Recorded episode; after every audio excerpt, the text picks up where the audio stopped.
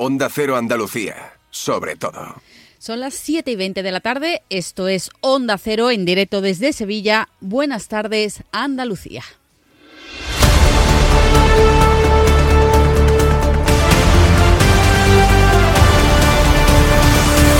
En Onda Cero, la brújula de Andalucía. Marcha con.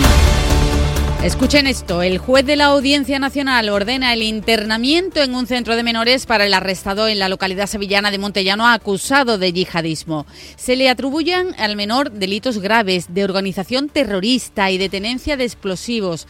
Estaba en proceso de radicalización. El ingreso es por un periodo de seis meses, pero es amplia, ampliable. También su madre permanece detenida, está prestando declaración ante la Policía Nacional y está previsto que mañana miércoles pase a disposición del juez de la Audiencia Nacional. Se investiga su posible vínculo con el plan de su hijo. En su taller de costura se han hallado explosivos. Los servicios de información de la Policía Nacional creen haber abortado el mayor atentado terrorista en España en los últimos años con la captura de este joven refugiado sirio.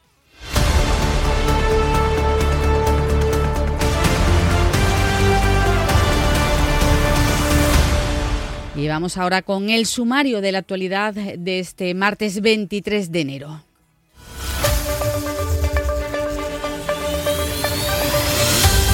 Comenzamos con salud que va a renovar hasta el 31 de mayo a los más de 7.000 trabajadores eventuales del Servicio Andaluz de Salud cuyos contratos finalizan a finales de este mes de enero a la espera de que se vaya resolviendo la oferta pública de empleo y los concursos de traslados. El gobierno andaluz crea una oficina de expresidentes que integrará a personal y medios de apoyo al que tienen derecho por ley desde el año 2005. Estará dotado de coche oficial, de despacho y también de asesores en el Parlamento andaluz. También el Consejo de Gobierno de hoy ha aprobado la adaptación de residencias para estancia intermedia de enfermos que salgan del hospital y no tengan recursos propios para ser atendidos.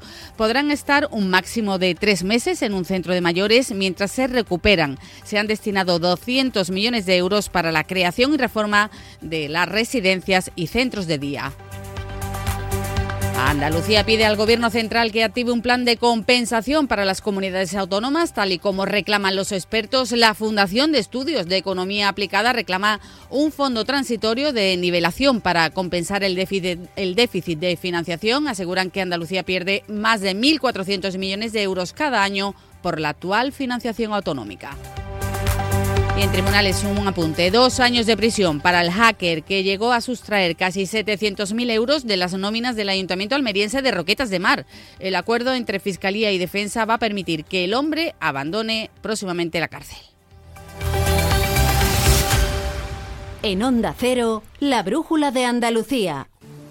Yo, Roquetas de Mar, prometo cuidarte y respetarte todos los días de mi vida. Yo, Mar Mediterráneo, prometo que mis olas llegarán a tu orilla cada día sin descanso. Sí, Sí, quiero. quiero. Sí, quiero Roquetas de Mar. El mar que sueñas. En Onda Cero, la brújula de Andalucía. Marcha con.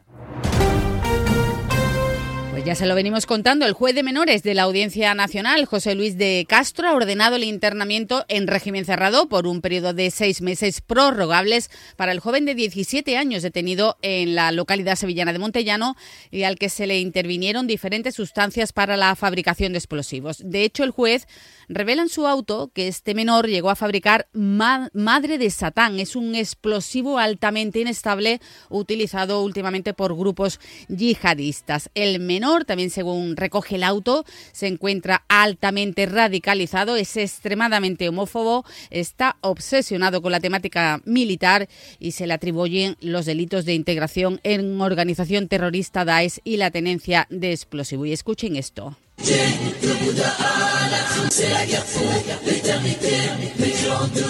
Bueno, pues esto que oyen es el sonido de un vídeo que el menor envió a sus compañeros de clase donde podían verse objetos inflamables dispuestos para ser usados en un atentado terrorista. El juez considera que se cumplen los requisitos para acordar el internamiento del menor, puesto que los hechos delictivos que se le imputan son de extrema gravedad y existen datos suficientes para considerar que es el autor, así como la posibilidad de reiteración delictiva y también de fuga. En Onda Cero, la brújula de Andalucía. Gente viajera Andalucía se desplaza a Fitur. Te contamos lo más destacado de la oferta de Andalucía en la Feria Internacional del Turismo desde Madrid con un amplio despliegue informativo y un programa especial el jueves 25 a las 2 y media de la tarde con los protagonistas de esta importante cita turística. Especial Gente Viajera Andalucía desde Fitur con la colaboración de la Consejería de Turismo, Cultura y Deporte de la Junta de Andalucía.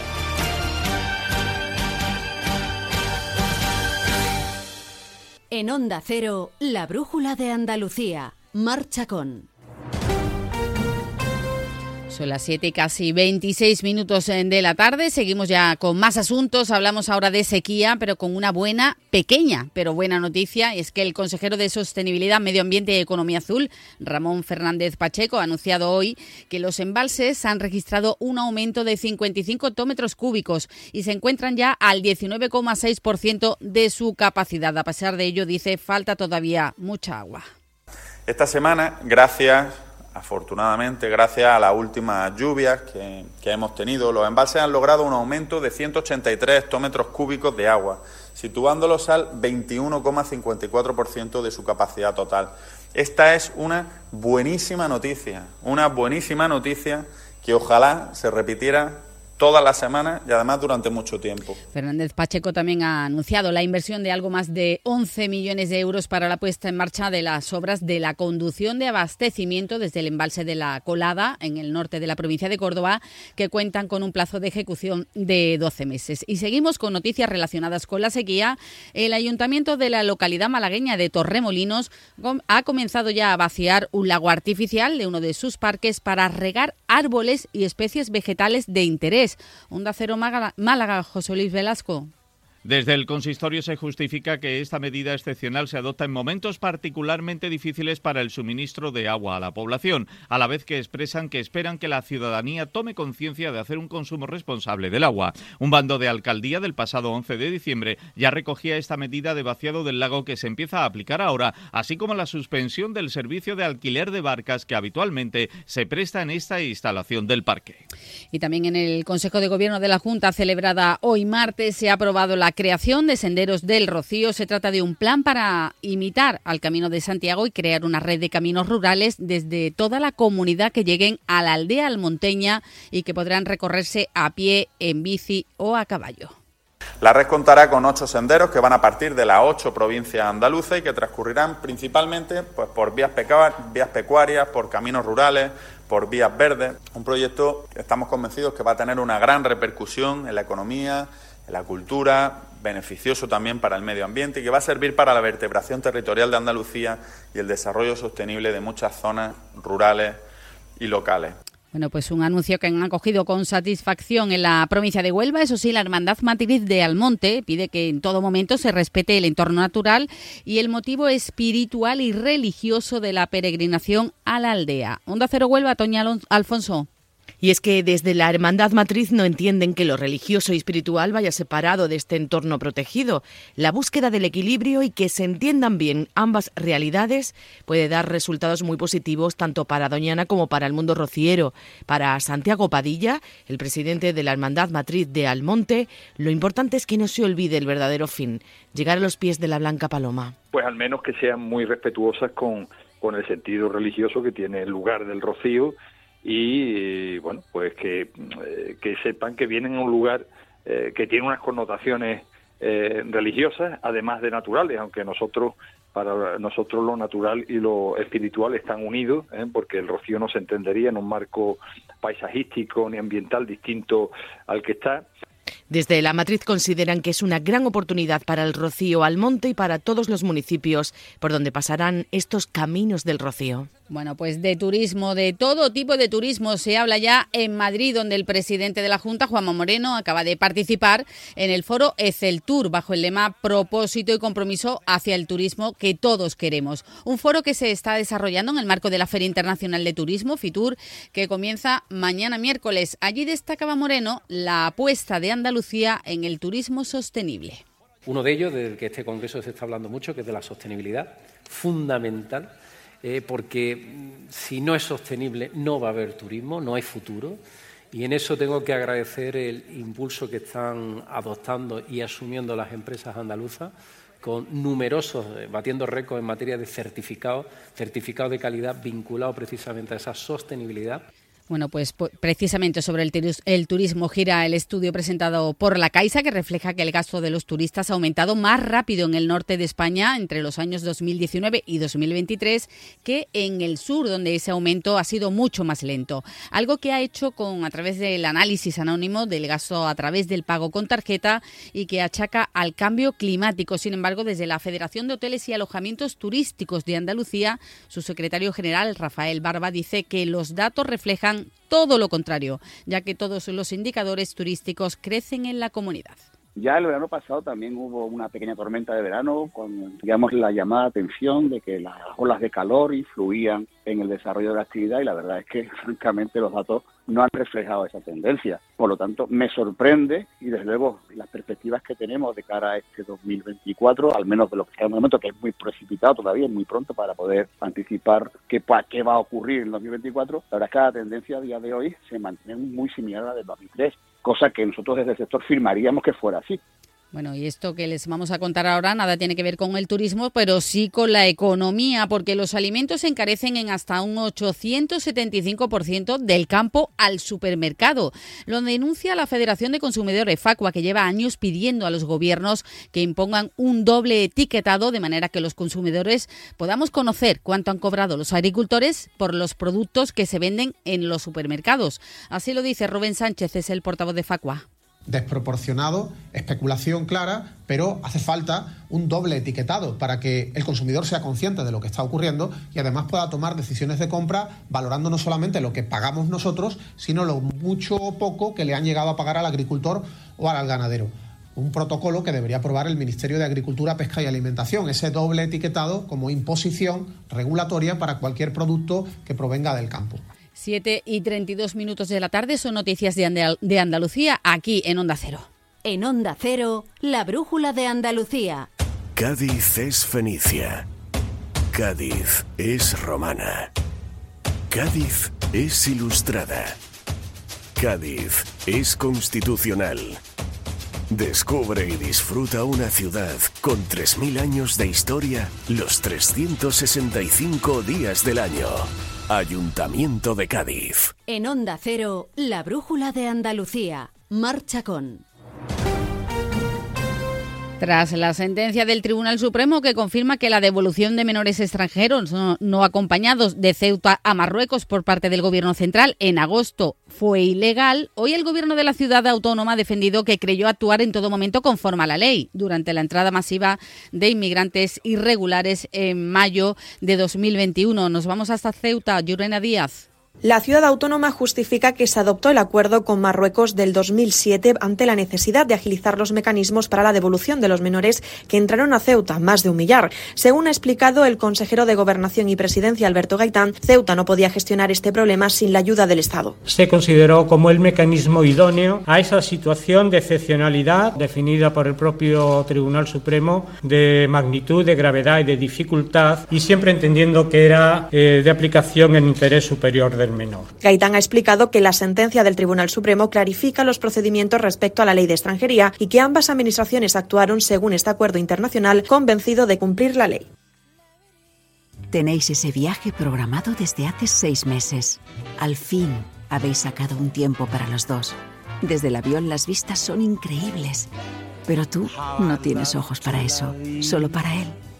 Ay, dormido en tu hombro todo el viaje. Muy romántico si fuese tu pareja y no un desconocido quien te ronca al oído. En Onda Cero somos cercanos, pero no tanto. Somos más de informar con cercanía, con pluralidad, con una inmensa variedad de contenidos, de enfoques, de voces. Somos Onda Cero, tu radio.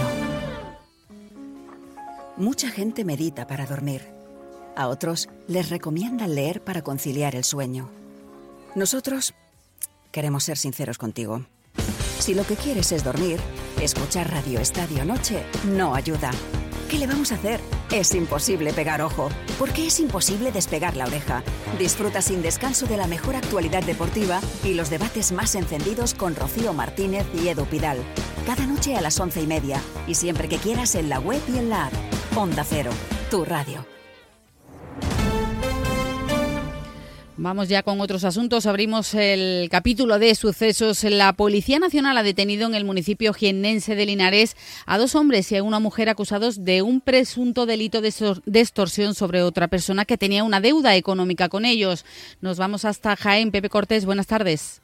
Los detenidos entre 40 y 50 años cuentan con antecedentes por delitos de estafa y otros similares a sus espaldas. Aunque la deuda contraída era aparentemente insignificante, la misma había generado unos intereses por la demora del pago que solo la hacía crecer, por lo que la víctima se vio obligada a delinquir e incluso a entregar las escrituras de la vivienda de sus padres. Anabel Cabrera, portavoz de la Policía Nacional en Jaén. Pese a que la víctima hizo frente al pago de esa pequeña cantidad de dinero eh, que le habían prestado, es cuando los detenidos le informan pues que debido a la demora en el pago se han generado unos intereses que también tiene que sufragar, superando con creces el valor de la deuda adquirida. La investigación sigue abierta, no se descartan nuevas detenciones. También contarles que, han localizado en Sevilla a una niña en paradero desconocido que llevaba tres años sin ir al colegio. Según la policía local, la menor se encontraba en situación de especial vulnerabilidad, llevaba meses en paradero desconocido junto a sus progenitores. Y otra operación de la Policía Nacional ha desarticulado en el municipio granadino de Motril un clan familiar dedicado al tráfico de diferentes tipos de drogas y también de joyas. Los agentes han incautado cerca de 150.000 euros en efectivo. Onda Cero Granada, Juan Andrés Rejón. La Policía Nacional de Motril ha desarticulado un clan familiar integrado por cinco individuos de origen español, cuatro varones y una mujer que estaría dedicado al tráfico de estupefacientes, actuando bien como distribuidores a distintos puntos de venta o bien como vendedores directos al por menor. Durante la investigación se llevó a cabo el registro de seis domicilios, incautándose en el interior de los mismos 600 gramos de hachís, más de 3 kilos de marihuana, 7 gramos de MDMA, joyas por valor de 15.000 euros y más de 144.400 euros en metálico. Según la Policía Nacional, tres de los detenidos contaban con antecedentes policiales. Todos han pasado a disposición judicial. Y con esta última noticia nos vamos.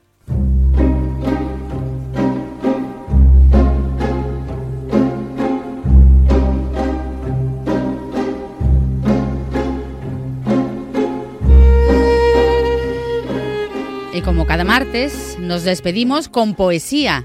Llega La Pedra, de Mike Bardulia.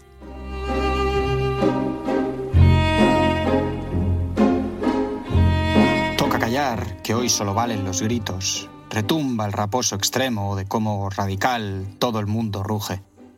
La moda de no pensar, de agostarse en el miedo. Fuimos valientes, quizá lejos. Exploramos a pesar de la sed, a pesar de las hórridas heridas del frío.